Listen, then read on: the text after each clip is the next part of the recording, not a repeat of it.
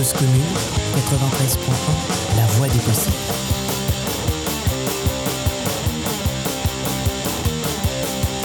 Oui, sois pauvre et tais-toi, toi la petite caissière, il n'y a qu'en salaire, on pauvre chez Leclerc. Oui, sois pauvre et tais-toi, toi le petit fonctionnaire, tu devrais avoir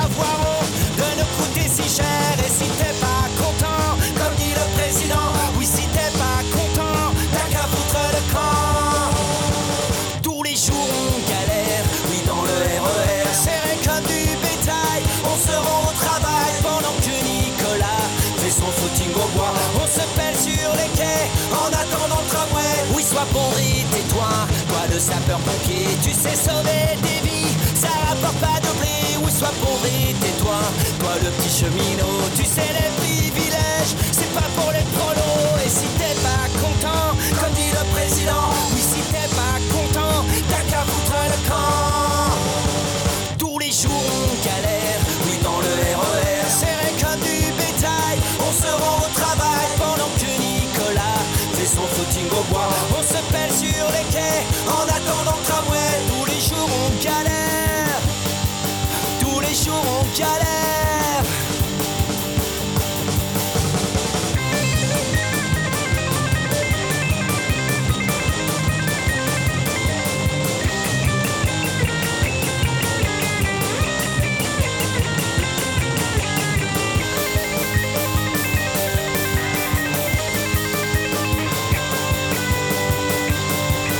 Oui, sois pauvre et tais-toi, toi la petite infirmière, on te les paiera jamais, tes heures supplémentaires. Oui, sois pauvre et tais-toi, toi la petite Kaira, fume ta marijuana et surtout bouge de là. Et si t'es pas content, comme dit le président, oui, si t'es pas content, t'as qu'à foutre le camp.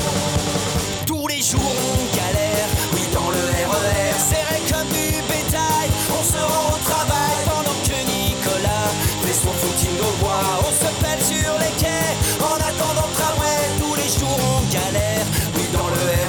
Serré comme du bétail. On se rend au travail pendant que Nicolas fait son footing au bois. On se pèle sur les quais en attendant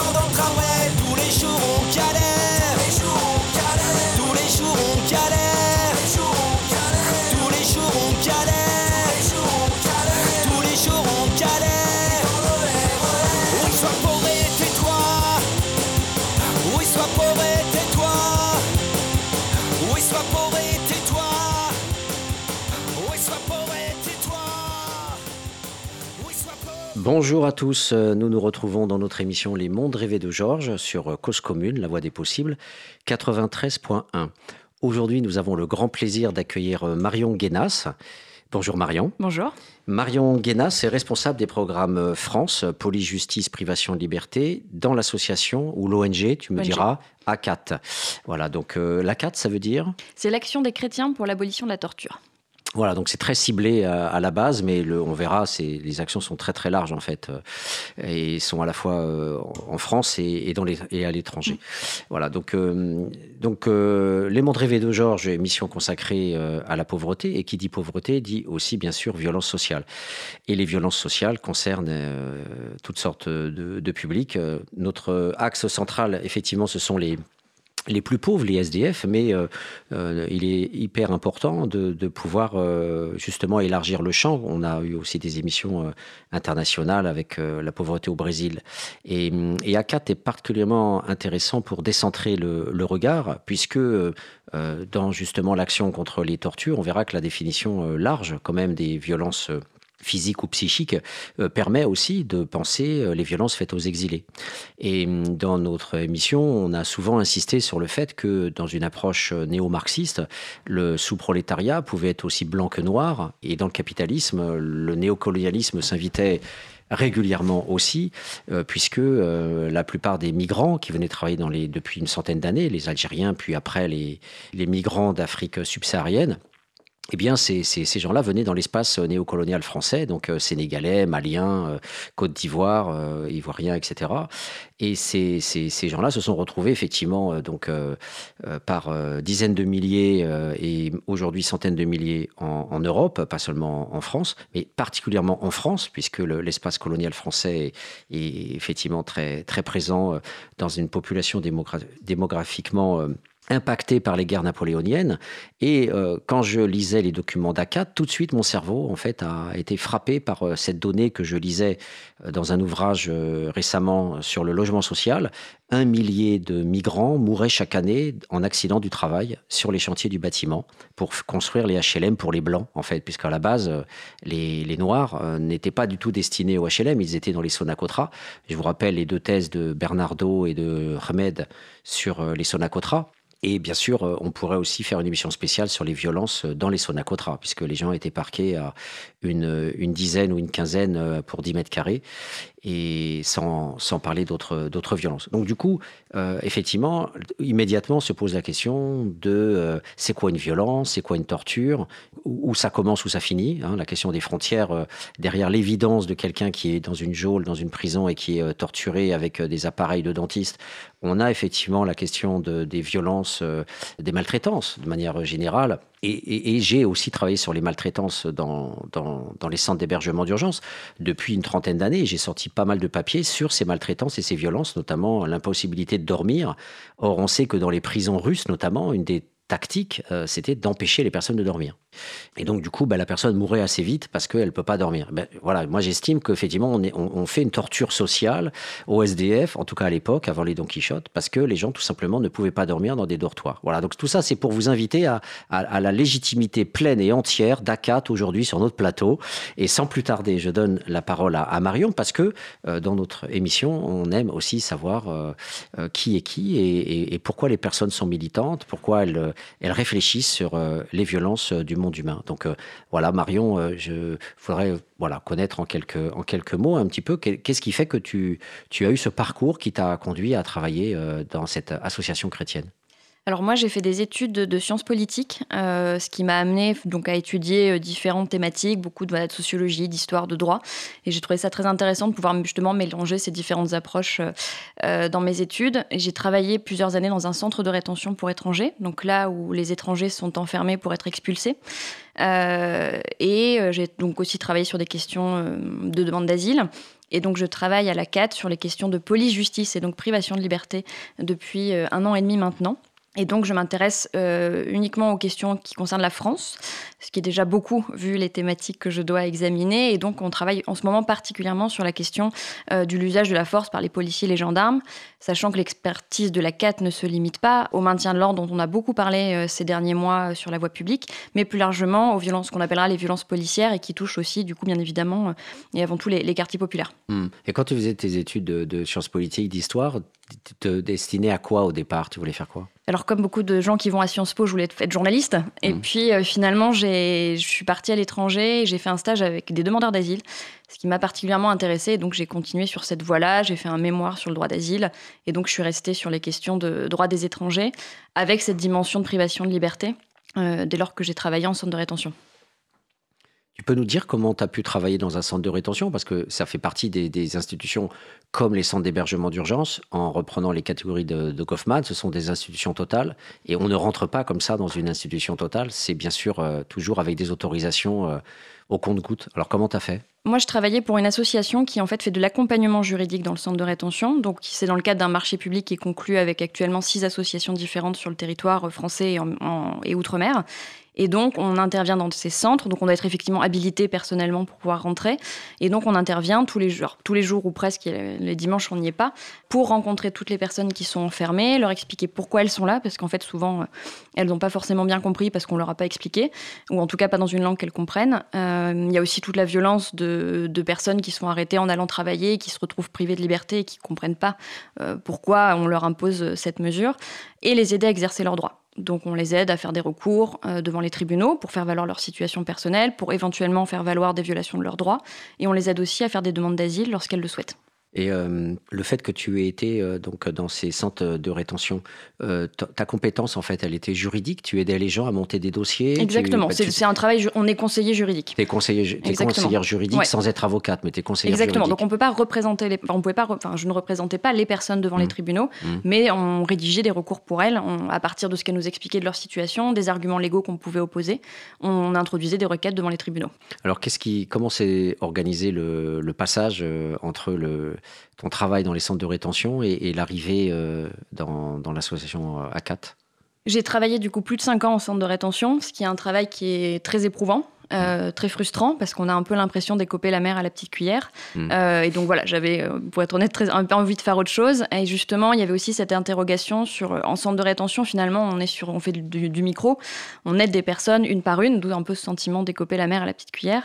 Et j'avais aussi envie de reculer un peu et de d'essayer de travailler au niveau plus large en fait et donc euh, d'essayer d'éviter que ce qu'on infligeait aux personnes arrive en amont donc par du travail de plaidoyer euh, qui est une activité qui est menée par la CAT. Et donc c'est pour ça que je trouvais que c'était une la CAT a des missions intéressantes sur ce point-là, puisque au-delà des victimes individuelles que l'association accompagne, on a aussi un travail plus large de plaidoyer, de lobbying auprès des autorités, en amont de l'adoption de projets de loi, ou au contraire pour lutter contre certains projets de loi, dans certains contentieux, etc. Et donc on a une action qui est plus large et qui nous permet d'aider davantage de personnes. Alors tu fais la, transition entre l'individuel et le collectif euh, à l'instant, et, donc euh, on voit bien l'intérêt que tu portes à, une institution qui peut effectivement euh, agir éventuellement sur les lois ou, sur une pression, genre l'ONU, on y reviendra, hein, sur mm. les actions qui ont percuté dans, à ACAT et qui ont permis de, changer la situation des personnes, pas à travers les droits et le tribunal, mais directement en faisant pression sur des États ou sur des institutions. Donc euh, concrètement, euh, la 4 recherchait du personnel, ça s'est fait comme ça. Il y avait un appel d'offres parce que souvent c'est comme ça pour recruter des salariés. Oui, en fait, l'association, donc on, est uniquement fondé euh, par des dons, ce qui nous permet d'être complètement indépendant et c'est une vraie richesse aujourd'hui puisqu'on ne dépend pas, dépend pas des autorités pour travailler. On travaille grâce à la confiance de, nos adhérents, de tous les donateurs, et on est actuellement une équipe d'une vingtaine de salariés à Paris sur des missions diverses. Et donc on est, enfin moi je suis dans le service qui est chargé d'apporter en gros la matière, identifier les personnes faire du, enfin, construire en fait euh, les arguments euh, qu'on peut après euh, transmettre à nos adhérents qui eux vont se mobiliser au niveau local. Et hum, en tant que personne extérieure qui est arrivée dans cette structure, comment ça se passe? Alors, je vais faire une caricature. quand tu es recruté dans la police ou la gendarmerie, la chose qu'on va faire, on va t'évaluer en fait sur deux choses. La première, que tu sois pas un taré. C'est arrivé qu'une fois un gendarme soit un serial killer, donc dans les années 80. Et puis la deuxième, que tu sois aux ordres et que tu, tu, tu sois vraiment le policier ou le gendarme. Et, on va toujours te suspecter de ne pas faire ton boulot. Donc euh, il faut vraiment une formation, ça s'appelle le drill. On va vraiment te serrer et vérifier que tu n'as pas des idées euh, révolutionnaires ou des choses comme ça. Il faut que tu sois vraiment aux ordres de l'État.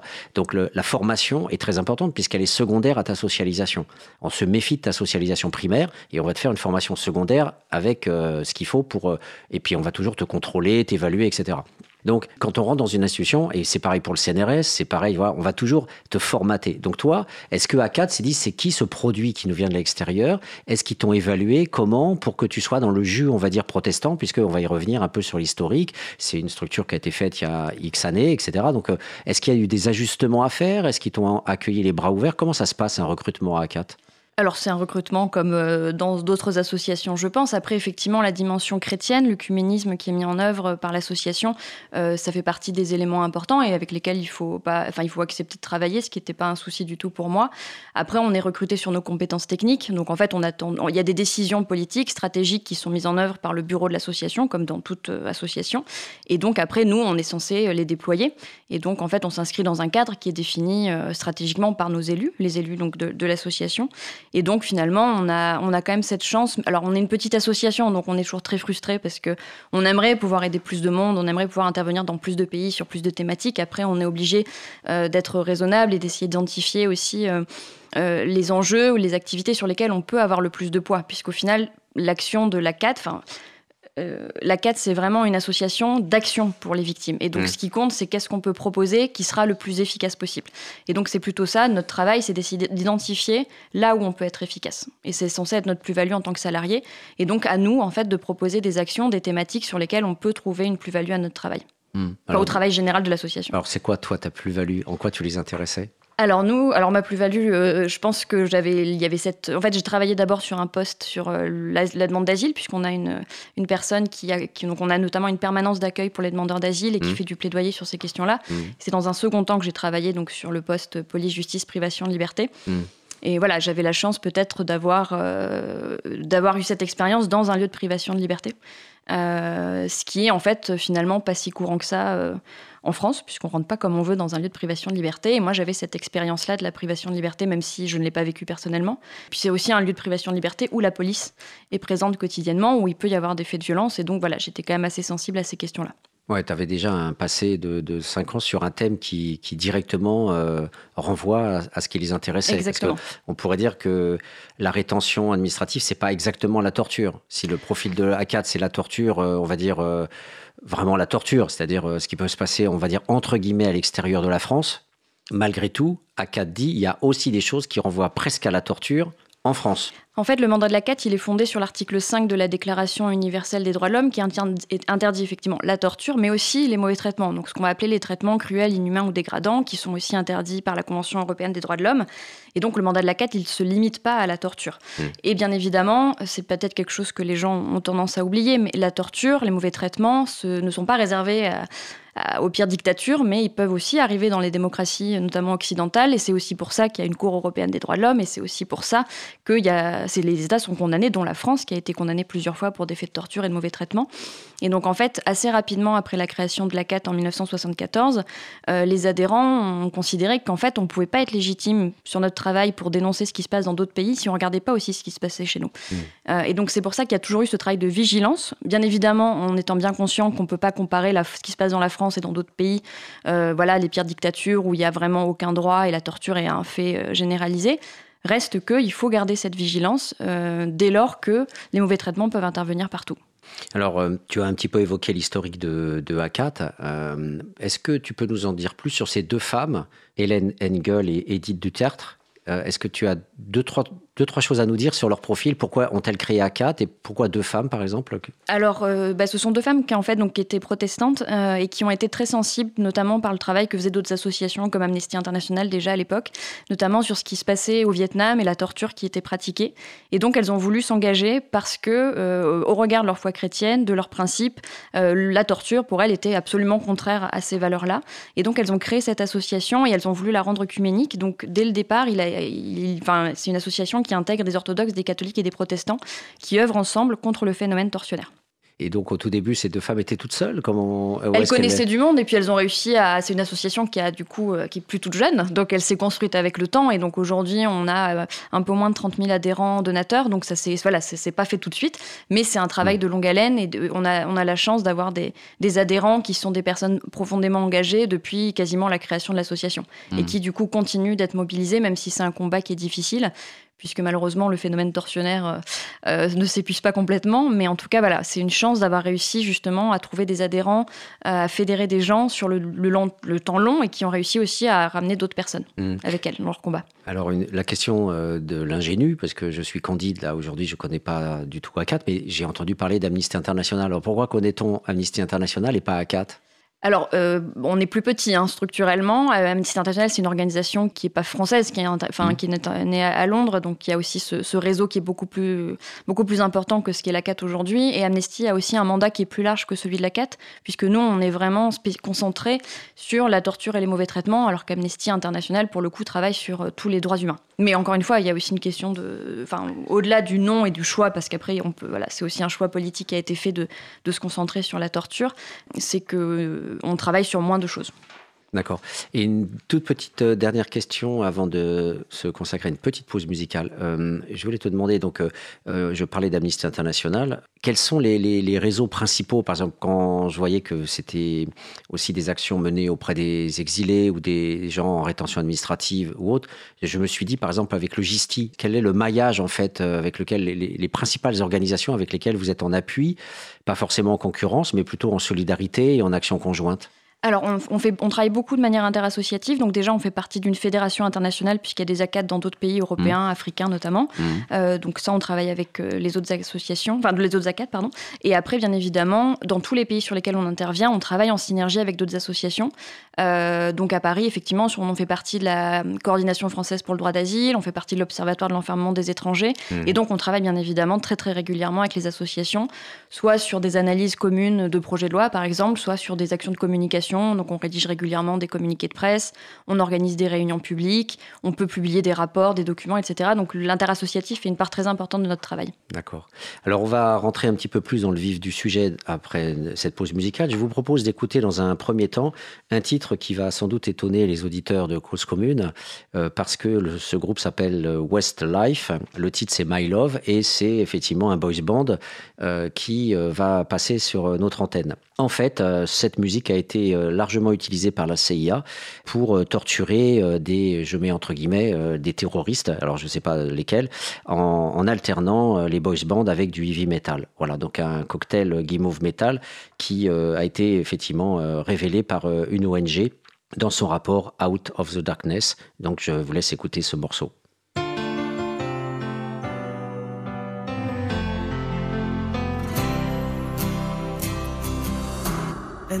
Street, an empty house, a hole inside my heart. Cause commune.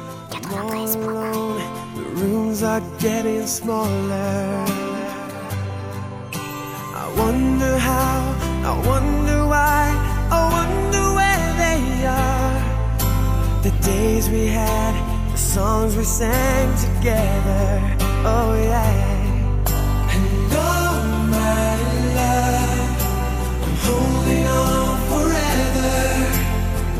Reaching for a love that seems so far.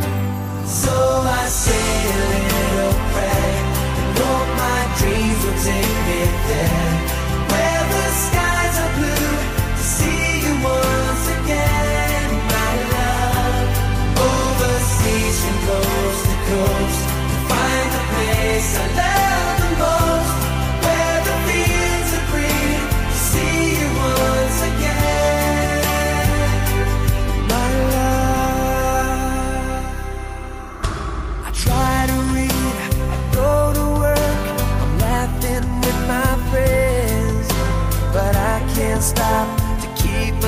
found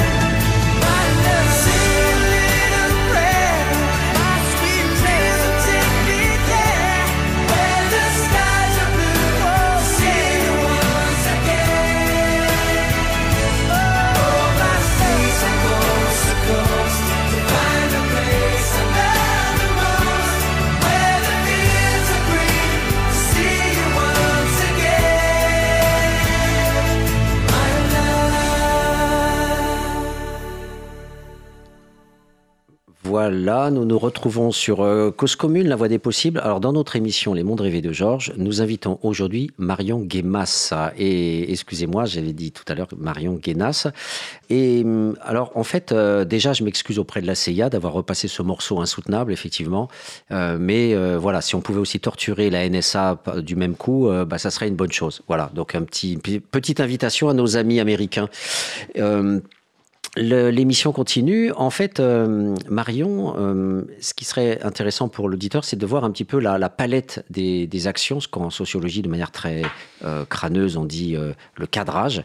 Euh, donc, les différentes actions, en fait, qui, qui sont, qui sont menées dans le, dans le cadre euh, d'ACAT. Et et on commencera aussi après par l'international en, en voyant un certain nombre d'actions qui ont été menées permettant la libération de, de personnes en faisant pression.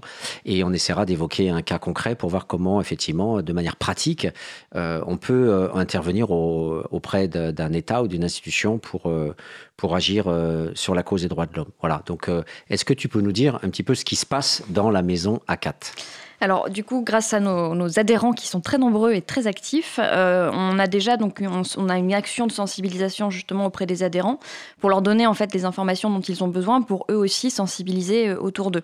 Euh, donc, par exemple, on a une revue qui est publiée tous les deux mois qui s'appelle Humain, dans lesquelles on propose en fait une analyse de. Alors, on a de, ce qu'on appelle des regards, donc on va faire des articles sur certains pays, sur certaines thématiques. On a toujours un dossier thématique euh, d'analyse, donc on invite aussi d'autres personnes. Alors, bien évidemment, tout n'est pas rédigé par, par les salariés de la CAT, mais on essaye justement de faire venir d'autres personnes. Donc, par exemple, le dernier numéro, euh, le mois de janvier, on a un dossier sur le maintien de l'ordre. Euh, on a eu un dossier sur la dignité. Enfin voilà, on essaye vraiment de d'amener de la réflexion à nos adhérents. On leur propose aussi des actions. Euh, donc par exemple, chaque mois, on, on a ce qu'on appelle l'appel du mois, qui est distribué à plusieurs dizaines de milliers d'exemplaires, où on invite en fait nos adhérents, mais plus largement les gens qui sont intéressés par le sujet, à se mobiliser pour une victime ou un enjeu euh, de droits humains. Donc par exemple, une personne qui est privée de liberté au Burundi, au Vietnam, euh, on invite les adhérents en fait à écrire aux autorités de ces pays-là pour faire pression, pour pas qu'on les oublie et pour, euh, dans l'idéal, obtenir leur libération. Et une fois qu'elles sont libérées, on essaye. L'enjeu, c'est aussi la lutte contre l'impunité et donc obtenir que les bourreaux soient sanctionnés pour pour leur pour leurs méfaits. Alors là, je te coupe, excuse-moi, mais la, la première action, c'est très drôle en fait que tu dis ça, c'est qu'en Ouais. Fait, euh, la première action, c'est la conscientisation des adhérents eux-mêmes. On- on- ça pourrait être intéressant pour toutes les institutions qui existent sur Terre de se dire qu'elles seraient, elles pourraient faire la formation continue de leurs propres membres. Bien déjà. sûr, parce que les, les enjeux sont, enfin, les- toutes ces questions-là, elles sont complexes. Enfin, on peut pas, on peut pas tout savoir sur tout. Et donc, c'est notre travail aussi de dire, bah voilà, il y a telle nouvelle problématique dans un pays, un nouveau conflit qui émerge, une amélioration. Et donc, nous, on donne en fait ces informations-là à nos adhérents et puis plus largement aux personnes qui suivent notre travail. Et là, on leur donne des façons d'agir, puisqu'une fois qu'on sait ce qui se passe, qu'est-ce qu'on fait? Hmm. Et donc, nous, on propose justement ce- cette Hmm. Euh, pour des cas plus urgents, donc chaque semaine, on appelle aussi nos, certains adhérents à agir pour voilà, quelqu'un qui vient d'être arrêté, donc ce qu'on appelle l'appel urgent, où là, il faut une pression euh, plus rapide. On organise aussi, donc, par, quand c'est nécessaire, une pétition. Donc, par exemple, on a lancé une campagne sur euh, les défenseurs des droits au Vietnam euh, fin 2018, et donc on a obtenu des milliers de signatures qu'on on adresse aussi aux autorités françaises pour faire pression dans, leur, dans les échanges qu'elles ont avec certaines autorités, certains États, pour que ce qu'on voit beaucoup, c'est-à-dire qu'on a souvent des négociations qui tournent sur des, relations commerciales, que les enjeux des droits humains ne soient pas négligés, et donc euh, rappeler aussi que les autorités françaises ont une ont des obligations en la matière et ne peuvent pas euh, enfin, évacuer ces questions-là. On publie, on essaie aussi de publier des rapports d'analyse. Donc, par exemple, on a publié un rapport en 2016 sur les violences policières. On va en publier un bientôt euh, sur le maintien de l'ordre. Et on mène aussi des actions en justice. Alors, on peut pas le faire pour toutes les personnes qu'on accompagne, toutes les personnes qu'on défend, parce que c'est très chronophage. Et on, encore une fois, on est une petite structure, mais on a essayé, on essaie régulièrement d'identifier, des, soit d'accompagner des personnes individuellement, soit de contester, par exemple, des décisions, euh, des arrêtés préfectoraux, euh, des décrets, etc. euh, les attaquer en justice pour obtenir un meilleur encadrement de, certaines pratiques. Et on a aussi des programmes de correspondance, soit avec des condamnés à mort aux États-Unis, ou alors avec des personnes qui sont privées de liberté, en particulier en Chine euh, et au Maroc. Enfin, au Sahara occidental, pardon. Donc voilà, on a tout un panel d'actions qui, bien évidemment, varie en fonction euh, des périodes, de ce qu'on peut effectivement proposer, et avec, encore une fois, étant une petite structure, essayer d'identifier les espaces qu'on a où on peut espérer être le plus efficace possible. Je dirais que c'est c'est une action à double détente. C'est à la fois des permanents qui sont, euh, voilà, on va dire, euh, ultra euh, positionnés parce qu'ils sont salariés, donc ils font ça à plein temps, donc euh, en termes d'accompagnement juridique. Et puis en même temps, il y a tous les bénévoles qui financent aussi la structure et qui peuvent aussi, dans Agir. cette structure-là, agir Mm. et euh, notamment faire des suivis individuels. Oui, ou alors voilà, qui vont s'engager dans des programmes de correspondance, pareil, avec des gens qui, qui correspondent pendant des années avec les mêmes personnes, qui sont une vraie forme de soutien aussi pour les victimes, pour certaines, par exemple, pour des condamnés à mort qui restent dans les couloirs de la mort pendant des années, Mm. avec des procédures judiciaires qui sont très compliquées. Ce soutien moral, il est très, très important, et c'est une vraie façon d'agir euh, pour aider les victimes. Euh, et on a aussi, voilà, il y a des adhérents qui organisent euh, des conférences, qui participent à des cercles de silence contre les politiques migratoires. Enfin, il y a plein de façons d'agir. Et nous, notre travail au secrétariat national, c'est vraiment de leur donner des billes, des outils pour que, au quotidien, auprès de leurs proches, ils puissent se mobiliser. Alors, je vais poser une question euh, euh, impolie, en fait, euh, politiquement non correcte, comme on dit aujourd'hui. Est-ce que l'action est portée essentiellement de manière corporatiste, c'est-à-dire auprès des chrétiens, ou bien l'action peut être menée auprès de musulmans, auprès de juifs, auprès de bouddhistes, etc. Alors, c'est l'action des chrétiens pour l'abolition de la torture. Et donc, effectivement, à la base, on rassemble principalement des adhérents euh, qui sont chrétiens, mais on n'est pas absolument pas exclusif, donc toutes les personnes sont les bienvenues pour nous rejoindre. Et par contre, notre action, elle est vraiment pour tout le monde. Hmm. C'est l'identité chrétienne qui mobilise les adhérents à la base, mais leur action, elle est vraiment à destination de toutes les personnes, quelle que soit leur conviction, quelle que soit leur couleur de peau, quelle que soit leur conviction politique. C'est vraiment une action universelle. D'accord. Enfin, on est avec, dans la limite, encore une fois, des moyens qu'on Oui, a. bien sûr, bien sûr. Mais il n'y a pas de distinction, en tout cas, de, par rapport au public qu'on accompagne. Oui, c'est important, eff- effectivement, à. Oui, à le nom préciser, Action des euh, chrétiens peut induire en erreur, mais c'est voilà, Mm. c'est vraiment, on, on agit sur tous les continents et, et, euh, et vraiment sans, sans condition d'origine de, la personne et des victimes. Hmm.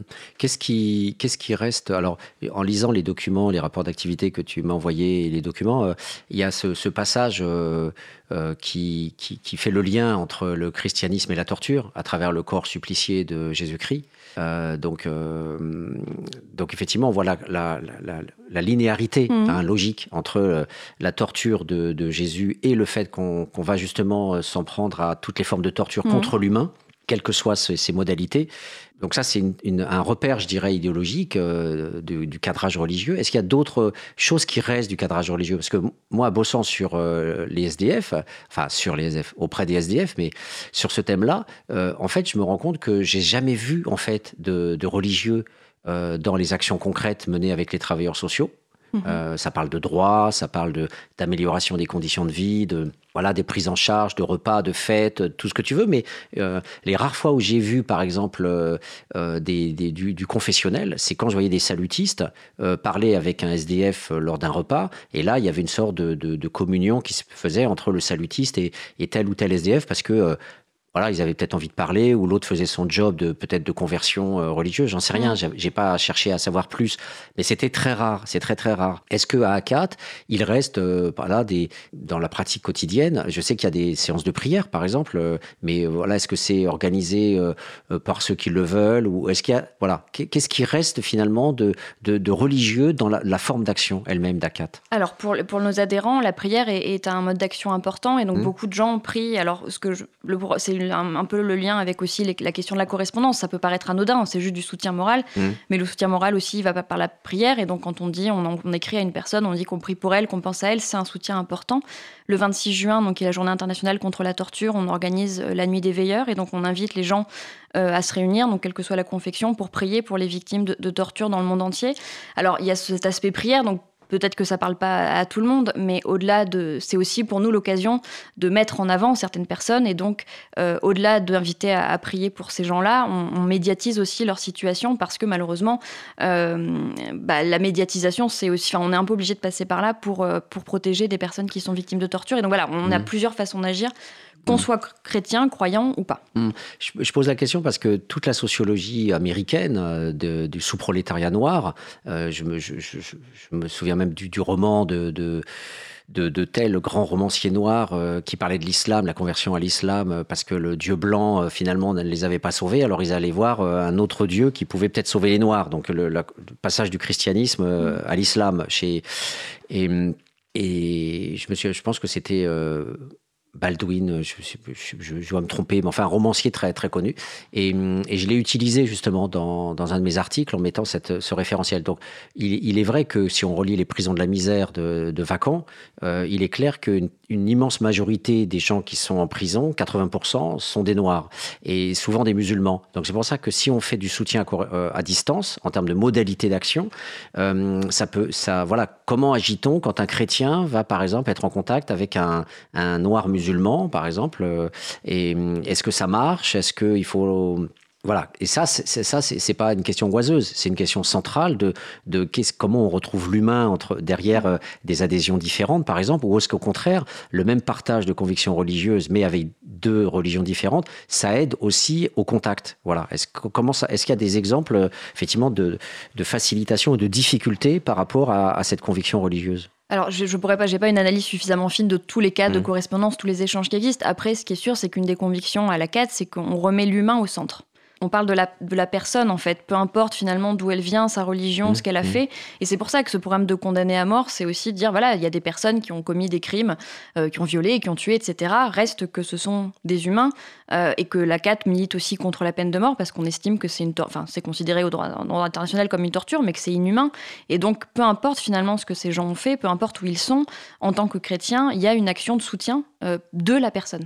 Mm. Et donc finalement, la, la, les, alors, les, la religion, c'est pas ce qui importe. Ce qui compte, c'est vraiment la personne. Mm. Alors peut-être que pour certaines des fois, ça peut poser problème parce que c'est le monde est complexe, mais, mm. euh, mais en tout cas, c'est vraiment pas une considération euh, qui importe en fait dans, dans l'action de la CAT. On est vraiment, c'est vraiment remettre l'humain au centre de toutes nos actions. Est-ce que l'aide est toujours acceptée a priori, on ne voit pas comment euh, la, la, générosité euh, d'ACAT, quand on va aider un, un, un, une victime chinoise ou une victime euh, au, en Angola, ou on va y revenir en Angola ou au, au, Guinée ou au Cameroun euh, ou au Mexique, parce que vous intervenez dans beaucoup de pays dans le monde, a priori, on ne voit pas euh, euh, quel pourrait être le refus. Hein, mais en, en, tant que sociologue, euh, je ne peux pas m'empêcher de te poser la question du fait que le blanc qui va aider la, le Sud pour aller vite, ça peut être pris comme quelque chose aussi d'humiliant. Aussi, voilà, c'est une sorte de, on tend la main, mais l'autre peut dire oui, mais c'est toi le blanc qui, qui m'a, qui, par exemple, la France qui soutient le, le Cameroun ou, ou, qui paye les enfoirés qui sont au pouvoir et qui, qui, qui, qui me torturent en prison. Tu vois ce que je veux dire? Mmh. Donc vous êtes les collabos en fait, vous les, les, vous êtes, vous avez à dénoncer votre État en fait au lieu d'intervenir sur le Cameroun, vous devez dénoncer la France qui intervient euh, dans tous les pays africains et, qui produit justement la corruption, le pillage et les multinationales qui font que on se retrouve nous dans cette situation-là d'absence de droit, parce que c'est la France qui est derrière. Donc, est-ce que vous avez des, refus d'aide au, nom justement de ces, de ces prises de position que Nkrumah ou Sankara auraient pu avoir à l'époque? Alors nous, on n'impose jamais l'aide. Euh, c'est pour ça qu'on en parlait tout à l'heure sur le travail interassociatif qu'on fait. Euh, quand on travaille euh, avec, sur d'autres pays, en fait, on travaille toujours en réseau avec d'autres associations, avec des associations locales. Mmh. Et donc, il n'est pas question, par exemple, il y, y, a y a des fois où on a interrompu certaines actions parce qu'on a su que la médiatisation dont on parlait tout à l'heure avait eu des conséquences, euh, des conséquences, conséquences négatives pour la personne. Donc par exemple que la médiatisation avait agacé les autorités et donc avait euh, entraîné un durcissement euh, des conditions de détention par exemple. Donc là bien évidemment on arrête tout de suite. Et donc en fait on travaille toujours avec des associations locales et en fait c'est aussi de bah, justement donc cette question du, de, du poids des autorités françaises dans la diplomatie etc. C'est de aussi faire un contrepoids et de de sortir les cas, on va dire, de, du Cameroun, de Guinée, du Mexique, etc., mais aussi de les faire valoir en France et pour faire pression sur les autorités françaises en disant mmh. vous avez une responsabilité mmh. et dans votre dialogue avec les autorités du, du, pays, vous devez agir en fait. Et mmh. donc c'est pour ça, nous en fait on est un, un, relais. On travaille aussi par exemple beaucoup avec certaines associations qui sont pas. Nous on a la chance d'avoir euh, les moyens d'avoir des associations avec des personnes qui sont salariées, qui ont le temps de faire ça, mais il y a plein d'endroits pour plein de raisons où il n'y a pas d'association parce que c'est dangereux. Euh, et donc nous on les aide aussi par exemple à faire des rapports à l'ONU. Mmh. Donc on va travailler avec une association, par exemple, euh, en Mauritanie, euh, qui n'a pas de salariés, mais qui a de la matière. Et donc nous, on travaille ensemble pour faire des rapports communs et pour les porter ensemble aux Nations Unies. Donc c'est vraiment un travail de coopération et essayer de voir en fait comment on peut créer des synergies, chacun avec ce qu'on peut apporter. Mmh. Mais on n'impose jamais notre aide et on travaille souvent voilà, à partir de demandes qu'on a d'associations qui sont sur place et qui, ont la, qui savent de quoi ils parlent. Ils ont, ils ont besoin de nous surtout pour rendre plus visible parce qu'il y a le côté international qui forcément euh, va entraîner euh, une action qui va être plus plus efficace. Mmh. Toi, tu te consacres plus sur la partie française, en fait. hein. exclusivement. Donc, euh, je te mets en difficulté en posant des questions sur l'international, mais est-ce que tu Mm. peux nous ventiler un petit peu euh, Je vois là, dans le rapport d'activité, il y a beaucoup de choses, mais bon, moi, je l'ai lu, donc je suis informé. Mais pour les auditeurs, est-ce que tu peux nous dire un petit peu pourquoi a-t-on choisi l'Angola, euh, euh, la, la Guinée ou, le Cameroun? En tout cas, parmi les exemples que tu connais, est-ce que, ou le Mexique notamment, mais même le Maroc. Je lisais un truc sur le Maroc, ce- par rapport aux tortures au Maroc, euh, Mhm. sur les, les- les emprisonnements arbitraires, etc. Même après 2011. Enfin, c'est des choses effectivement où vous, avez des actions très très fortes et très diverses. Est-ce que tu peux voilà nous, nous dire un petit peu le, le- choix des pays et, ce qui est fait? Alors les choix, ils dépendent donc des, associations, enfin des, partenariats qu'on arrive à créer avec des associations. Donc soit parce qu'on se dit là il y a quand même quelque chose à faire et donc on va essayer de trouver des associations partenaires. On en trouve ou on n'en trouve pas. Ou certaines associations prennent contact avec nous et on voit ce qu'on peut faire. Et je reviens aussi à ce que je disais tout à l'heure. On est quand même une petite structure, donc on est obligé de choisir. Enfin, on peut pas travailler sur tous les pays du monde, ni sur toutes les thématiques. Et donc on essaye aussi d'analyser les, les sujets, par exemple, sur lesquels personne ne travaille et qui méritent d'être médiatisés. Par exemple, on travaille sur, sur le Burundi, c'est parce que notamment un, un membre, euh, l'ancien président de la CAT du Burundi, a été arrêté et emprisonné parce qu'il faisait partie de l'association et il luttait pour les droits.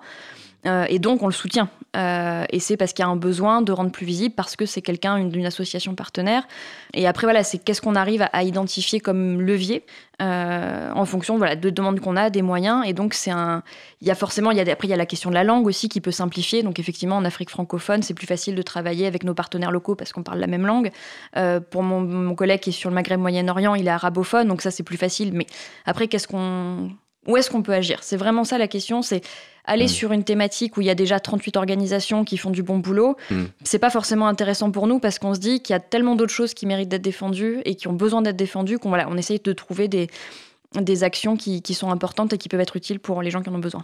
Alors, euh, je, je vois notamment, si on prend le, le- le cas du, du- du Maroc, avec le- effectivement le, la, la- la question de, de cette, ce territoire au sud du Maroc, euh, le- Sahara occidental. le Sahara occidental, effectivement, où, où là, on voit que plus de 300 Sahraouis euh, arrêtés lors du démantèlement du camp.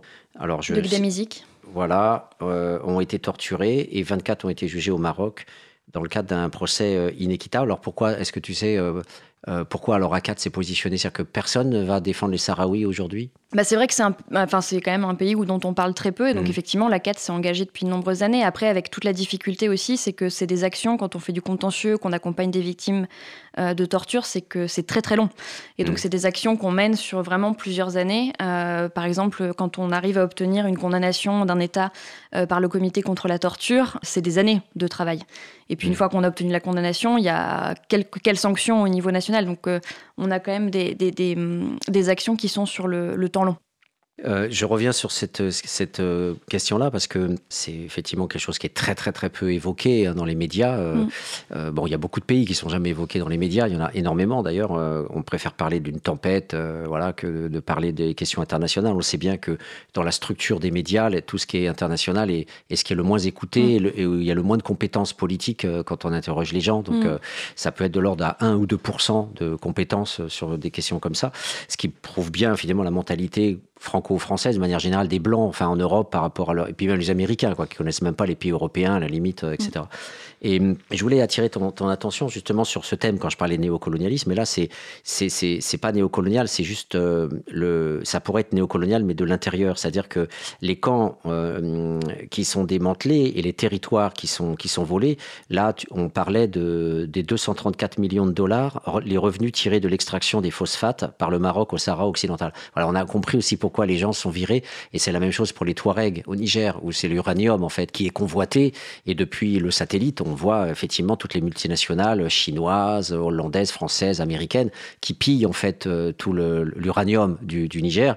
Et euh, après, effectivement, on a euh, les actions de guerre qu'on va appeler terrorisme quand ce sont les Touaregs qui sont tués socialement. C'est une sorte de génocide finalement culturel comme euh, les Palestiniens et où vous intervenez aussi sur euh, les violences faites euh, aux, aux Palestiniens. Donc c'est cette question-là aussi que je voulais mettre en, en avant, c'est-à-dire que le, la question de la, la violence des États et de la torture, elle est souvent aussi à rapporter à, à des questions économiques, pas toujours. Mais il y a aussi des opposants politiques, mais il y a Bien aussi sûr. des questions Et économiques. notamment si on, la campagne qu'on a faite pour, enfin, parler dans notre cas, sur la campagne qu'on a faite sur le Vietnam, donc sur les défenseurs des droits, il y a aussi tous ceux qui se battent euh, pour l'environnement et qui du coup sont emprisonnés pour ces raisons. Euh, et notamment, une des phases de notre plaidoyer sur le Vietnam, c'était euh, l'accord qui est conclu entre l'Union européenne et le Vietnam, un accord de, enfin, un accord commercial. Et Mm. en fait, nous, ce qu'on met en avant, c'est qu'encore une fois, tous ces accords, ils sont négociés au détriment des droits des personnes, et que du coup, les logiques économiques, financières, elles doivent pas euh, avoir la primauté en permanence. Et donc, nous, c'est enfin, quelque chose sur lequel on travaille beaucoup. Mm. Euh, effectivement, ces relations privilégiées avec certains pays qui, du coup, on tolère, ou en tout cas, on critique pas beaucoup euh, les exactions et les violations des droits de l'homme, ou certaines entreprises françaises qui contribuent à ces, à ces violations. Donc, par exemple, on a toute une, un, tout un contentieux contre les ventes d'armes qui sont utilisées au Yémen, Mm. où on a, on a saisi plusieurs fois les juridictions françaises pour interdire que des armes françaises soient utilisées euh, sur des, dans des pays où des crimes de guerre sont, sont, sont relatés. Donc, euh, il y a vraiment plein d'actions et c'est justement euh, lutter contre cette logique économique qui est censée euh, prim- primer sur tout et euh, mettre en avant les droits humains. Vous avez conscience que c'est David contre Goliath quand on s'attaque au lobby de l'armement en France, quoi. Bien sûr. Mais Mm. après, voilà, sur le Yémen, par exemple, le contentieux a fait qu'il y a un- au moins un bateau qui finalement a jamais a pas pris les armes, n'a pas récupéré son chargement en France. Parce qu'on a réussi à mobiliser les citoyens, il y a eu une manifestation qui a été organisée, on a Mm. fait du contentieux, et donc voilà. C'est toujours très difficile et ça prend beaucoup de temps, il y a beaucoup de défaites et peu de victoires. Mais après, si on fait rien, ça s'améliorera Mm. pas non plus. Euh, je voulais, euh, tu parlais du Vietnam à l'instant et hum, je voulais que tu puisses nous préciser euh, ce que je vais lire du, du rapport d'ACAT. Au Vietnam, la répression s'abat également sur les militants actifs dans les domaines de l'éducation des enfants pauvres, des victimes de typhon et des personnes handicapées. Alors là, j'ai pas compris. Parce que, en fait, euh, toute forme, euh, visiblement, même associative euh, auprès des, des enfants, c'est déjà politique. Quoi. Le simple fait d'être militant. Toute critique finalement de, de l'action des autorités ou de l'inaction des autorités peut vous valoir d'être emprisonné, torturé. Ouais, donc, Et donc justement cette année, donc on a une fondation à la CAT qui remet un prix à des défenseurs et justement c'est une, une, une défenseur euh, vietnamienne qui est récompensée cette année Hmm. et qui on a appris a pu être a, donc a été exfiltrée aux États-Unis mais qui a pu être libérée. Euh, voilà, mais ça c'est grâce à la mobilisation des associations. Euh, et donc voilà, des fois ça marche. Euh, c'est frustrant, mais on Mm. est, on est heureux voilà, aussi de pouvoir mettre en avant ces gens-là qui sont pas connus, Mm. qui défendent leur quotidien et qui défendent des, des causes qui sont justes. On n'est même pas sur des considérations politiques très partisanes, c'est c'est du droit de tous les jours et, et ces gens-là, ils ont besoin d'être mis en lumière, ils ont besoin d'être valorisés. Et on voit que dans certains pays, peu importe ce qu'on dit, finalement, on risque le pire. Hmm. Euh, une dernière question avant, la pause musicale. Je voulais te demander, euh, euh, est-ce qu'il y a des débats? Comment, comment s'organisent les débats en interne? Alors j'ai bien compris le premier argument, hein, c'est là où il n'y a pas trop de personnes présentes sur une cause, où on se dit, bah là, ACAD peut être utile parce que là, c'est bien couvert. La deuxième raison, c'est si on commence à faire quelque chose et que c'est préjudiciable à la victime, Mm. eh ben, on, arrête ou on, on renégocie les cartes parce que du coup, ça peut être finalement contre-productif. Est-ce qu'il y a d'autres contentieux, enfin d'autres euh, tensions ou, polémiques en interne autour du choix d'un lieu d'action? Je, je vais prendre un, raisonnement par l'absurde. Ces dernières années, j'ai lu pas mal de bouquins sur le génocide des Indiens au Guatemala. Beaucoup d'anthropologues américains ont écrit là-bas, ont été sur le terrain et ont vu les massacres. Et les massacres notamment ont eu lieu parce que les entreprises de pétrole françaises, américaines, anglaises euh, payent les groupes paramilitaires euh, guatémaltèques, euh, donc espagnols, pour exterminer les Indiens, pour pouvoir prendre leurs terres et, et produire du pétrole. Donc si on attaque directement Elf euh, ou les intérêts français en disant vous êtes responsable d'un génocide comme vous l'êtes au Rwanda ou en Bosnie, ça, peut créer des tensions parce qu'on va te, on te dire mais comment oses- oses- oses-tu dire que la France est un pays génocidaire? Euh, Si je passe sur le 20 heures et que je dis ça, je pense que je perds ma place au CNRS. Donc c'est extrêmement chaud euh, que de, de dire oui, effectivement, la France, pays des droits de l'homme, euh, ben, parfois c'est complètement erroné et, et on peut donner des preuves. Quoi. Donc est-ce qu'en interne, il y a des, des, des sujets de discorde autour de, de cibles ou de, de, voilà, de cibles euh, potentielles pour dénoncer des tortures ou des maltraitances? Alors non, parce que quand on... Alors, euh, peut-être que le premier point, c'est surtout que quand on va sur des contentieux qui sont aussi sensibles, parce qu'il y a des enjeux qui sont très importants, il faut qu'on soit irréprochable et qu'on ait vraiment toutes les billes. Et donc ça, ça peut demander beaucoup de travail. Et c'est vrai que si on n'est pas suffisamment sûr d'un élément, on va peut-être hésiter ou prendre un peu plus de temps pour vraiment être sûr de tout ce qu'on dit et qu'on puisse directement aller sur le fond et pas être attaqué sur la forme ou sur euh, la méthodologie. Euh, et après, la- l'action qu'on mène, elle est contre des intérêts français. On l'a déjà fait, par exemple en, 2014, je crois, quand on a porté la CAT a, soutenu une association, enfin une victime, et qui a conduit à l'interpellation d'un haut dignitaire marocain en France, ça a provoqué une brouille diplomatique entre les autorités françaises et les autorités marocaines. Donc alors après, le but c'est pas de brouiller tout le monde, et mm. c'est encore une fois, le but c'est pas de créer du conflit si ça peut nuire aux personnes qu'on accompagne, mais en tout mm. cas, euh, nos considérations c'est plus d'être sûr d'avoir un dossier qui est béton et pouvoir aller loin que euh, heurter mm. euh, des intérêts français. D'accord. Merci beaucoup Marion. Je vous propose d'écouter maintenant Valérie Lagrange, un souvenir de jeunesse.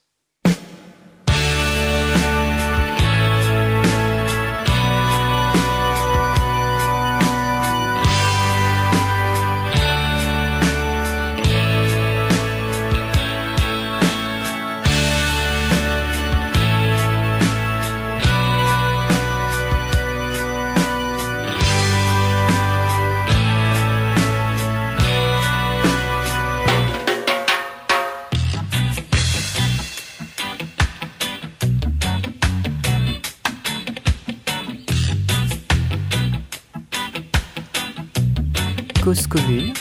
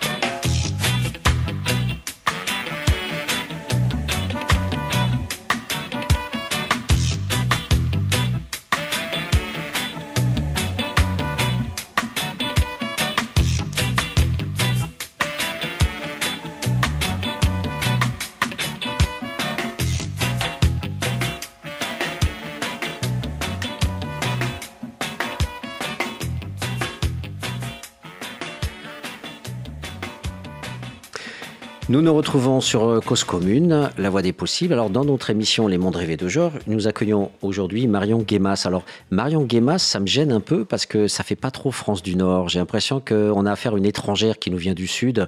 Guémas, c'est bien euh, du côté de Toulouse ou de.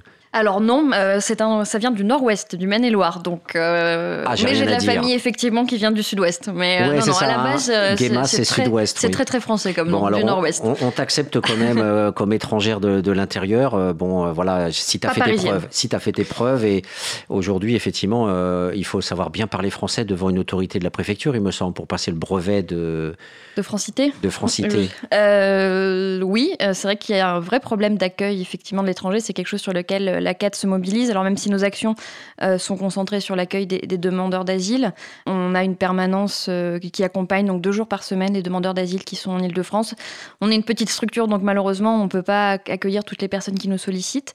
Mais en tout cas, voilà, on est grâce à nos bénévoles qui sont très fidèles, très compétentes, on, arrive à, aider euh, des demandeurs d'asile dans Mm. leur procédure. Et puis après, en parallèle, au même titre que ce qu'on fait sur d'autres pays, on a des actions de plaidoyer, de contentieux. Donc par exemple, actuellement sur l'allocation pour demandeurs d'asile ou sur les conditions d'accueil des demandeurs d'asile à Paris et le- comme, enfin, les difficultés qu'ils peuvent rencontrer dans l'accès à la procédure. Mm, mm. Alors moi, je fréquente beaucoup les chrétiens de gauche, euh, puisque dans l'action caritative, euh, euh, que ce soit protestants, l'armée du salut ou, ou les catholiques, effectivement, c'est tous ces militants aussi qu'on retrouve dans les, dans les réseaux de, de prise en charge, même si... euh, il y a eu aussi beaucoup de violence, y compris avec Emmaüs et l'abbé Pierre, euh, et, même les HLM Abbé Pierre euh, expulsent. C'est pas parce que c'est HLM Abbé Pierre qu'on n'expulse pas le- les, gens qui ont des impayés de loyer. hein. Euh, mais malgré tout, voilà, c'est ces gens-là que je fréquente. Et, et c'est vrai que ça renvoie à tout ce, mouvement des prêtres ouvriers et puis les, luttes euh, contre, contre le les expulsions, euh, donc euh, les, luttes pour les réquisitions, euh, puisque le Conseil national de la résistance a fait passer la, loi à l'époque pour qu'on puisse réquisitionner de force des immeubles non occupés quand il y avait des gens mal logés. Donc je me souviens très bien de, lectures où les chrétiens étaient très engagés et faisaient des, actions équivalentes aux dalles, allant en prison, étant matraqués, etc. Et je vous reporte au bouquin de Le Guenec et, et Bachmann, Violence urbaine, où on a tout ce christianisme social. Et j'avais rencontré notamment un prêtre ouvrier à Emmaüs à l'époque avait été excommunié parce qu'il était, euh, il était demeuré prêtre ouvrier au moment où le pape avait dit euh, vous devez arrêter d'être prêtre ouvrier parce que ça fait trop gauche finalement. Donc euh, du coup lui il était resté, il avait été e- excommunié et, et- etc. Donc du coup, voilà, tous, ces chrétiens de gauche, je voulais te poser une question avant d'en venir aux violences policières. Comment en interne ou avec les autres chrétiens, on, pense aux chrétiens qui sont au Front National et tous ces chrétiens qui militent contre... l'avortement et contre la pilule. Et Dieu sait qu'ils sont très présents en Amérique centrale et en Amérique du Sud, puisque euh, tu vas en prison si jamais tu, tu avortes. Et on a vu récemment le cas euh, voilà, de, de, de, de femmes au Maroc, euh, qui, euh, ou en Tunisie plutôt, hein, le collectif des femmes tunisiennes qui se sont toutes élevées pour défendre une fille qui allait en prison parce qu'elle avait avorté Mm. hein, en sortant de la maternité, de la clinique où elle s'était faite avorter. Donc il y, a, il y a effectivement tout ce côté chrétien entre guillemets de droite, ou sans guillemets, qui est effectivement parfois frontiste. Euh, donc euh, euh, est-ce que tu peux nous en parler? Est-ce qu'il y a des conflits autour de ça par rapport aux actions? Parce que en lisant le rapport d'activité, j'ai eu cette image immédiate en lisant accueillir l'étranger, osons la fraternité, osons la fraternité. Donc est-ce que ça renvoie à ça le osons Alors, la CAT est pas, c'est une, une association qui est apolitique, donc on se définit pas comme étant euh, de droite ou de gauche. Après, euh, effectivement, on regarde des débats et le discours de, certaines personnes. C'est intéressant, je pense, qu'aussi de montrer que être chrétien, c'est aussi euh, faire prévaloir la, fraternité, accueillir l'autre, ne pas avoir peur de l'étranger, et vouloir encore une fois remettre.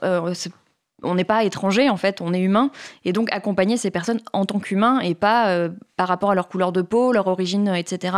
Et justement, voilà, les, accueillir une fois qu'ils sont ici et leur permettre de vivre dignement et d'être protégés.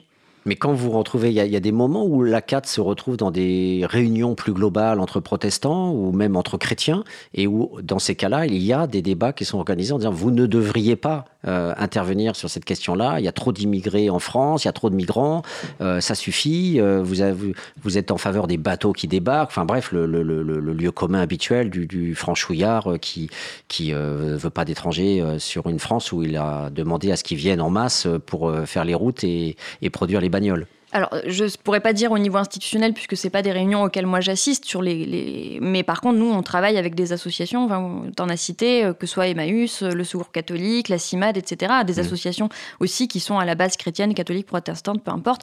Et nous, on, voit, on œuvre finalement pour les mêmes choses. Donc, euh, c'est il n'y a pas que la CAT qui a cette, cette vision, en fait, de, de, de l'accueil, de la solidarité, et on travaille enfin, avec plein d'associations, d'ailleurs, qu'elles soient confessionnelles ou non, et en fait, ce qui compte, c'est est-ce qu'on veut atteindre les mêmes fins. Après, voilà, au niveau politique, je ne sais pas ce qu'il en est euh, plus largement. Je ne suis pas dans les petits papiers. Ouais, ouais. En tout cas, voilà, c'est, j'ai pas, je suis pas spécialiste de la question. C'est pour ça que je te pose les questions. Mais mm. je sais que j'ai des collègues qui, travaillent euh, là-dessus, sur le champ en fait des chrétiens au niveau des, des engagements. En tous les cas, toi, tu es spécialiste, notamment euh, parmi d'autres spécialisations, tu es spécialiste en France la question des violences policières. Donc, on va consacrer la dernière partie de l'émission à ce thème. Qu'est-ce qui fait qu'à un moment donné, donc, A4 s'est saisi de ce dossier? Comme je le disais tout à l'heure, finalement, assez rapidement après la création de la CAT, je crois que c'est dès l'Assemblée générale de 1978, donc la CAT a été créée en 1974, il a été rappelé qu'il ne fallait pas oublier que la torture, les mauvais traitements, ça pouvait arriver aussi chez nous, et donc il y a toujours eu ce travail qu'on appelle à la CAT de vigilance. Euh, alors historiquement, c'était surtout euh, dans les lieux de privation de liberté, parce que spontanément, quand on pense torture et mauvais traitements, euh, on pense aux prisons. Euh, mais euh, on s'est quand même assez tôt intéressé à toutes les questions de police, en fait, donc vigilance sur l'action de la police euh, et sur le respect de leurs des obligations des policiers en matière d'usage de la force et de prévention de la torture et des mauvais traitements. Et donc, en gros, à partir du début des années 2010, on s'est rendu compte, encore une fois, à partir de l'idée de bah, qu'est-ce qu'on peut faire pour être efficace? Que finalement la question des violences policières au sens large, c'est-à-dire euh, donc policières, je vais entendre aussi bien évidemment, voilà, ça concerne aussi les gendarmes et puis aussi on s'est aussi intéressé euh, aux violences dans les lieux de privation de liberté, donc par exemple dans les prisons avec l'administration pénitentiaire. On s'est dit bah finalement c'est quelque chose qui est assez peu examiné. On parle de la, on parle des prisons, on dit que les conditions matérielles sont mauvaises, etc., qu'il y a des difficultés d'accès au droit, ce qu'on continue à dénoncer. Mais sur la question d'usage de la force, par exemple notamment sur la voie publique, il n'y avait pas grand-chose. Et donc, on s'est dit, bah voilà, il y a peut-être quelque chose à creuser. Et donc, euh, ma prédécesseur à l'époque euh, a produit un rapport qui a été publié, en 2016 et qui examine, euh, à partir de 89 cas de, victimes, mmh. le phénomène de violence policière en France. et depuis, donc, on a continué sur ce travail. On sait, à l'époque de la sortie du rapport, c'était le début des manifestations contre la loi travail, et donc avec un certain basculement dans les pratiques de maintien de l'ordre. Et donc, on a continué à s'intéresser sur le sujet. Et là, l'actualité récente a confirmé qu'il y avait un vrai problème sur les questions de maintien de l'ordre. Et donc, on, on va publier un rapport plus spécifique euh, au mois de mars. Et c'est d'ailleurs dans ce cadre-là qu'on s'est rencontrés. Exactement, avec le spécialiste. Alors, j'avais abandonné depuis des dizaines d'années, mmh. et oui, je suis vieux. Euh, j'avais abandonné depuis des dizaines d'années, la... suite à ma thèse, en fait, hein, mmh. sur ce Que j'ai beaucoup utilisé. Donc, le chapitre 6, hein, violence à l'honneur, notamment. Mmh. Euh, et du coup, euh, dans, ce, dans, ce, dans, ce, dans ce travail, effectivement, je, vois, quand je reprends finalement le, le, bâton de pèlerin, si jamais on reste sur le thème chrétien, en reprenant ce bâton de pèlerin, je me rends compte de des évolutions euh, incroyables, qui, qui, notamment, bien sûr, le premier thème, c'est l'introduction d'armes qui n'existaient pas du tout et qui étaient impensables à l'époque.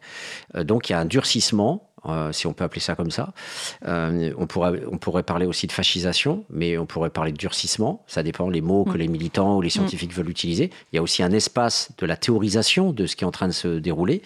mais le fait de pouvoir attenter au corps d'un être humain de pouvoir le perforer, de pouvoir le, tronçonner, euh, et, donc voilà, de, pouvoir en, toute impunité euh, enlever des yeux et blesser à vie des citoyens, c'est quelque chose qui était impensable il y a une trentaine d'années. Et toute la doctrine du maintien de l'ordre que moi je lisais à l'époque avec les officiers de gendarmerie, c'était même pas pensable. Quoi. Et même à l'époque, ils disaient on peut même pas utiliser des chiens en manifestation. Et, et voilà, donc c'était vraiment quelque chose de très important. On en restait aux grenades lacrymogènes on en restait aux, charges euh, avec le bon offensif, on s'arrêtait, on balançait des grenades lacrymogènes, euh, on cherchait à se protéger contre les cocktails Molotov, euh, l'accent était mis sur la défense, aujourd'hui tout est mis sur l'attaque. Et, du coup, avec l'interception, mais plus que l'interception, c'est-à-dire avant même qu'il y ait une interception, on, va, pouvoir balancer ces balles en mousse. Voilà. Et donc toute la réflexion que tu mènes avec A4 est autour de, ces violences policières. Alors moi j'ai mon regard, mais je ne vais pas parler de moi, c'est pas intéressant ce qui est intéressant, c'est le regard d'ACAT. Qu'est-ce qui pose problème à ACAT pour parler de violence policière Alors, sur, euh, effectivement, il y, y, a un vrai durcissement qu'on observe, enfin qu'on n'est pas les seuls à observer, mais en même temps, euh, quand, quand j'ai lu euh, ta thèse, ce qui est intéressant, c'est de voir qu'il y a plein de considérations que tu mets déjà en avant et qu'on retrouve aujourd'hui. Et donc, on a toujours ce discours politique de nouveauté, du fait qu'on n'a jamais connu ça, que, que tout est nouveau, qui en fait, et on peut vraiment largement relativiser. Et, mmh. Déjà, je trouve que c'est un point assez intéressant. Par exemple, un des points qui nous préoccupe beaucoup, c'est la question des forces non spécialisées qui sont mobilisées pour faire du maintien de l'ordre. Donc, par exemple, euh, des policiers de la, de la BAC, la brigade anticriminalité. Mais dans ta thèse, tu parles déjà, je crois que c'est pour mai 68, où il y avait déjà cette question, en fait, que quand on fait venir des policiers qui sont pas formés, ça se passe pas bien. Et donc, on voit bien que finalement, il y a quand même aussi des choix politiques qui sont faits de quand ça fonctionne pas bien, on, on continue, voire on aggrave. Et typiquement, sur la question des forces non spécialisées, ce qui est assez préoccupant, c'est que ça fait quand même longtemps, maintenant ça fait peut-être 10, 15 ans, 20 ans, qu'on s'inquiète de ces pratiques qui se développent. Euh, donc en gros, la police d'exception qui devient la police euh, classique. A priori, dans les, futures annonces euh, sur... Enfin, en tout cas, on n'a pas l'impression qu'il y ait une inflexion en ce sens-là, alors que ça a été quand même très, très, très critiqué. Ça fait un an qu'on critique beaucoup les policiers, notamment donc ces forces non spécialisées, et on n'a pas du tout l'impression que le gouvernement, pour autant, veuille revenir en arrière. Pareil sur les armes qui sont utilisées, effectivement. Donc on a beaucoup parlé des, des lanceurs de balles de défense, de défense, pardon, les LBD, les grenades qui explosent, qui qui mutilent des membres. Pareil, on a quand même l'impression qu'il n'y a pas de, enfin, il a pas de changements qui sont annoncés, malgré la dangerosité, malgré le fait que la France est surarmée par rapport aux autres États européens, malgré les alertes des organisations internationales qui, pour le coup, ont quand même un œil sur d'autres pays où c'est habituellement pas terrible, mais là se disent, oulala, en France, il y a quand même de vrais problèmes. Il y a toutes ces choses-là qui sont vraiment très préoccupantes. On a l'impression que finalement, effectivement, cette cette primauté de l'intégrité physique des manifestants, de la sécurité des personnes, euh, passe dans un second, enfin, au second plan et qu'on privilégie finalement des vitrines. Euh, et que voilà, à quel, finalement, jusqu'où on est prêt à aller à sacrifier des vies humaines, euh, au-delà, voilà, sans parler de personnes qui seraient tuées, mais de, de, de, personnes qui sont blessées à vie, qui vont perdre leur travail, qui vont être handicapées, jusqu'où on est prêt à aller pour protéger euh, la vitrine d'un restaurant ou d'une banque. Et là, on, arrive, on va quand même très loin et on se demande jusqu'où finalement on va accepter d'aller. Je vais commencer par un parallèle, euh, une comparaison, puisque tu bosses aussi sur l'international avec A4, qui sert vraiment, je demande aux auditeurs d'être euh, un peu euh, patients, parce que ça, peut, monter très haut. Et je le fais exprès parce que c'est une, question qui me taraude et que j'ai en permanence. Donc je, veux être honnête et je veux la produire ici. Dans le rapport d'ACAT, il est mentionné qu'il y a 20, 20 000 ou 30 000 disparitions tout simplement, c'est la mafia mexicaine, euh, notamment, euh, qui avait organisé des disparitions. C'est-à-dire, il, crée des appels, euh, des appels d'air, en fait, en disant sur tel secteur, il va y avoir une industrie, une entreprise qui va ouvrir. Et ils, font des appels pour que des prolétaires ou des paysans viennent. Et en fait, ils les font disparaître en prenant notamment les femmes les plus belles qui vont finir dans les bordels, etc. Donc, en fait, ce sont des filières masquées de recrutement et une fois que les filles arrivent pour travailler dans l'entreprise, bah, du coup après elles disparaissent. Donc le rapport finalement mentionne 20 000, euh, je ne sais plus exactement combien, mais entre 20 000 et 30 000 disparitions mmh. au Mexique depuis quelques années, etc. Mais il y en a sans doute beaucoup plus, euh, puisque ce procédé est aussi, euh, j'ai un étudiant qui vient de finir une thèse sur les enfants au Népal. il y a beaucoup de macro-indiens euh, qui vont au Népal pour euh, finalement recruter directement des petites filles dans les familles qui, euh, suite à la guerre civile au Népal, suite à tous les conflits qu'il y a eu, bon, il y a énormément de gosses dans les rues au Népal. Et donc, c'est un marché sexuel énorme, bien plus important aujourd'hui que ce qui, ce qui, se passe en Thaïlande. Et, et donc, il y a énormément voilà, de prédateurs euh, pour le tourisme sexuel ou que ce soit ou même interne en Inde. Donc tout ça pour euh, dire que ces, ces violences gigantesques, hein, à, centaines de milliers de corps, euh, des centaines de milliers d'enfants, de, de, de, femmes, etc., qui, qui sont violentés, comment scientifiquement les mettre en rapport, si on parle de civilisation, de, de, avec les 89 cas d'utilisation excessive de la violence. Tu vois, c'était ça hmm. c'était provoquant Parce que un être humain, ça suffit pour euh, intervenir et créer la légitimité de l'existence d'ACAT. Hmm. Mais malgré tout, quand on a des centaines de milliers de morts ou de torturés d'un côté et qu'on a 89 de l'autre côté, la question provocatrice que je voulais poser, c'était celle-là, finalement.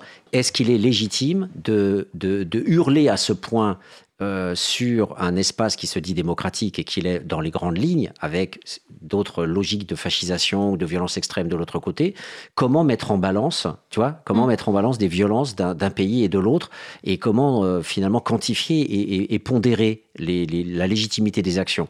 Parce qu'entre Bernard Nunez, qui se matait encore sur BFM, disait les policiers ne sont pas violents et ils agissent dans le cadre de la loi avec euh, les interpellations qui tuent des gens, hein, euh, le Mm. rapport le dit, hein, 8 personnes, euh, Mm. ont- 8 ou 9 personnes ont- sont mortes en fait de ces formes d'interpellation, et une c'est toujours de trop, je suis Mm. d'accord en termes de citoyens, mais le scientifique se dit comment, euh, c'est comme comparer la pauvreté en France et la comparer, c'est pas la même chose d'avoir un salaire médian à 600 euros pour être qualifié de pauvre en France et d'avoir 1 ou 2 dollars par jour en Égypte ou en Colombie. Et c'est une question qu'on doit se poser sur euh, c'est quoi la pauvreté dans les deux cas? Et voilà, donc c'est, c'est- est-ce que, est-ce que euh, tu penses que ma question est légitime Euh, Est-ce que tu penses que tu la comprends pas? Enfin voilà, J'espère que je l'ai à peu près comprise. Euh, alors déjà, nous, on n'est pas dans cette concurrence de parce qu'il faut qu'il y ait suffisamment de... Il faudrait qu'il y ait 10, 100 000 pour qu'on commence à s'y intéresser. S'y intéresser pardon. Après, les, il y a, dans le rapport qui a été publié, il y a 89 cas parce qu'on avait suffisamment d'éléments. Mais il est enfin, on ne dit pas qu'il y a que 89 cas de violence policière sur 10 ans parce que bien évidemment, on serait un Mm. peu naïf. Mm. Ce qui est déjà un vrai problème quand on parle de, de violence policière. Donc, pour préciser, donc c'est tout ce qu'on va appeler les violences... Enfin, on restreint euh, à tout ce qui est euh, les cas us- d'usage excessif de la force, donc les cas illégaux. Euh, bien évidemment, il y en a bien plus. C'est juste qu'il a fallu se concentrer. Donc, à partir d'un certain nombre de cas ou sur lesquels on avait suffisamment d'éléments, on essaye d'en tirer une analyse. Mais des violences, il y en a tous les jours. Plus ou moins graves, bien évidemment. Mais il n'est pas question de dire qu'il n'y a que 89 cas. Et puis, au-delà des violences qui peuvent paraître les plus les plus brutales, et on le voit bien euh, dans les, discours qu'on entend pour les personnes qui ont été blessées depuis un an en manifestation. On a effectivement les cas qui nous choquent le plus parce que la personne a perdu un œil, la personne a eu la main arrachée, et donc on appelle ça comme si ce seraient les seules victimes, mais il y a aussi même toutes celles qui ont eu un petit coup de matraque, mais qui pour autant euh, peuvent avoir euh, un traumatisme profond parce qu'elles ont eu très très peur et qu'au-delà de la blessure physique, il y a tout ce que ça induit après. Et pour revenir sur ce parallèle qu'on fait avec les vitrines, on nous a dit hein, combien ça coûtait d'aller réparer les vitrines qui avaient été cassées, mais qui s'est interrogé au niveau des autorités? Combien ça allait coûter? Au sens large de prendre en charge toutes ces personnes. Parce qu'une personne qui perd un œil, euh, elle n'a pas juste perdu son œil, c'est après plein d'opérations, c'est une personne qui va perdre son travail, donc c'est, elle va être quelqu'un qui, qui va falloir donner des allocations, qui va perdre plein de choses, qui va peut-être divorcer. Euh, Il y a des coûts sociaux, psychologiques qu'on n'imagine pas. Et, et on, on- voilà, on a ces 89 cas, mais il y en a beaucoup d'autres. Et on est en France. Donc en fait, on s'intéresse aussi, euh, encore une fois, si on veut être crédible sur ce qu'on dit au Mexique, on peut pas. Et d'ailleurs, c'est ce qu'on nous reproche souvent. hein, quand mes collègues, par exemple, sur les réseaux sociaux, Mm. euh, publient une actualité sur un, un autre pays, les gens systématiquement nous disent Et sur les Gilets jaunes, vous faites quoi? Et donc, si on veut être crédible pour dénoncer les 20 000 au Mexique, il faut que tous les cas en France, enfin, tous non parce qu'on peut pas, mais qu'en tout cas, euh, quel que soit le nombre de victimes, euh, on ait une parole forte sur ce qui se passe chez nous. Hmm. Bah, tu réponds, je trouve, de manière très intéressante à ma question, de deux manières. C'est-à-dire qu'il ne s'agit pas simplement de, de parler des violences à l'extérieur. La France a aussi des violences qui sont équivalentes et comparables à ce qui peut se produire dans d'autres pays. Qu'il y en ait 10, 100 ou qu'il y en ait 20 000, euh, une violence extrême est une violence extrême. Voilà. Donc, pour Et être illégale. crédible sur les autres pays, voilà. Et d'autre part, euh, quel que soit le nombre, euh, toute, euh, toute forme d'action est, est légitime, même si c'est 89 cas au, rapport, au regard de 20 000 ou 30 000 Mm. euh, ou, ou 200 000, peu importe. Donc ça, c'est int- intéressant d'avoir des éléments de réponse aussi dans l'analyse pour dire oui, mais bon, la démocratie marche quand même. Il y a que 80 personnes qui ont, qui ont été blessées. Il y a eu des dizaines de milliers de manifestations en France, etc. C'est une question quand même importante d'entrée de jeu, d'entrée de jeu au niveau international et mondial. Comment penser euh, les violences euh, euh, dans, dans un pays démocratique par rapport, euh, par exemple, tout simplement aux 5000 morts de la place Tiananmen? Mm. Les autres ont été mis dans les camps de concentration, dans les laogai, et, et la plupart ont- sont morts parce qu'on leur a pris leurs reins en Chine pour les vendre 200 000 dollars à des milliardaires américains ou européens qui sont venus prendre des reins d'étudiants chinois. Euh, voilà, voilà ce que c'est que la Chine euh, dans le mode de fonctionnement ordinaire d'un pays totalitaire. Euh, on n'en est pas là encore en France. Hein, J'espère pas, non. voilà, mais c'est la question de la comparaison des violences est un cas très épineux, très compliqué, mais qui voilà. Et je pense que c'est légitime aussi de dire comment penser scientifiquement un œil perdu au regard de euh, 200 000 ou 300 000 reins pris à des étudiants. Voilà. Et, comment, et même dans une approche scientifique, c'est comment qualifier, examiner quelque chose sur lesquels on n'a pas de chiffres. Mm. Justement. Parce que finalement, même les cas qu'on essaie de recenser de personnes qui ont été blessées, par exemple, par des, des flashballs avant et aujourd'hui des LBD, c'est qu'il n'y a pas de chiffres officiels. Et donc finalement, même les cas qu'on arrive à répertorier, c'est uniquement ceux qui sont médiatisés ou Mhm. ceux qu'on arriverait à, à connaître par, par d'autres canaux. Et ça, c'est une vraie problème en Fr- un vrai problème en France, la transparence. Mhm. Que ce soit sur le nombre de personnes tuées ou blessées par la police ou la gendarmerie, sur les armes utilisées, sur leur composition, leurs règles d'usage, etc. On n'a pas d'informations. Et il faut se battre pour en avoir. Et ça, c'est pas normal. Mhm. Et c'est aussi, nous, notre travail, c'est de demander cet effort de transparence. Il faut savoir de quoi on parle, parce que sinon, c'est trop facile de dire, bah non, il y a circuler, il y a rien à voir. On fait croire qu'en démocratie, il y a une transparence euh, immédiate, mais d'une part, tu identifies le fait que c'est difficile aussi d'avoir euh, des chiffres précis d'avoir l'information, et d'autre part, je te cite, je cite le rapport, sur les 89 situations examinées, seules 6 ont fait l'objet de condamnation à ce jour, donc ça, on en reviendra sur l'impunité relative euh, des agents de la sécurité publique. D'autre part, ça c'est très important pour la procédure, on croit que la justice spontanément fait son boulot et qu'il suffit de porter plainte pour que la justice soit la justice, etc. Mais on le sait bien que on parle souvent de justice à deux vitesses et, Mm. et les dominants sont rarement condamnés. Mais il, il y a ce que tu mentionnes dans le rapport difficulté de déposer plainte, d'obtenir une enquête effective, disparition d'éléments probants, déclaration manifestement mensongère des forces de l'ordre, durée excessive des procédures pénales, menace de condamnation pour outrage et, et rébellion. Obtenir justice est, est souvent un, un parcours du combattant, etc. etc. Donc euh, c'est aussi une dimension très importante, ça, sur le, le fait que euh, on ne puisse pas euh, finalement euh, pouvoir euh, mener tranquillement euh, une action en justice pour réclamer justement Mm. justice. Donc ACAT, à ce niveau-là, intervient sur ces dossiers? Alors, on n'a pas, encore une fois, faute de moyens, on n'a pas pu beaucoup le faire, parce qu'on a été saisi à deux reprises pour intervenir devant la Cour européenne des droits de l'homme. Malheureusement, au niveau des délais, ça s'est pas fait. Mais par exemple, pour un cas où la donc, qui est examiné dans le rapport, c'était Monsieur Aliziri qui est décédé en 2009. Euh, on n'a pas pu intervenir devant la CEDH, mais on a préparé un rapport spécifique euh, qui a été euh, sur cette affaire pour montrer en fait tous les dysfonctionnements qu'il y avait. Donc au-delà de, des conditions du décès de ce monsieur, donc c'était le pliage à l'époque, donc une, un technique dont on a pas mal parlé Mhm. ces derniers temps, Mhm. mais aussi toutes les difficultés au niveau de l'enquête. Et ce qui est intéressant, c'est alors que ce rapport n'a finalement pas été repris par la Cour européenne des droits de l'homme, mais en tout cas la Cour européenne des droits de l'homme reprend l'analyse de la CAT dans ce rapport de 2016 pour finalement aboutir à une condamnation des autorités françaises. Donc indirectement, finalement, notre travail, malheureusement, on voit bien que la parole qu'on porte euh, est pas forcément euh, très audible par les autorités, ou en tout cas, euh, ils n'affichent pas une oreille attentive à, à nos propositions.